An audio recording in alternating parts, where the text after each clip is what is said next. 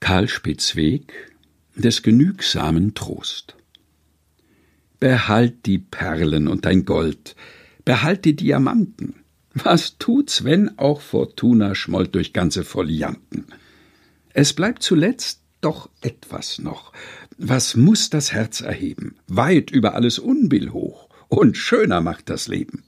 Ach, wenn ich es nicht sagte dir, du würdest's nie erraten. Freund, morgen gibt es Märzenbier und Heringe gebraten. Karl Spitzweg des genügsamen Trost. Gelesen von Helga Heinold.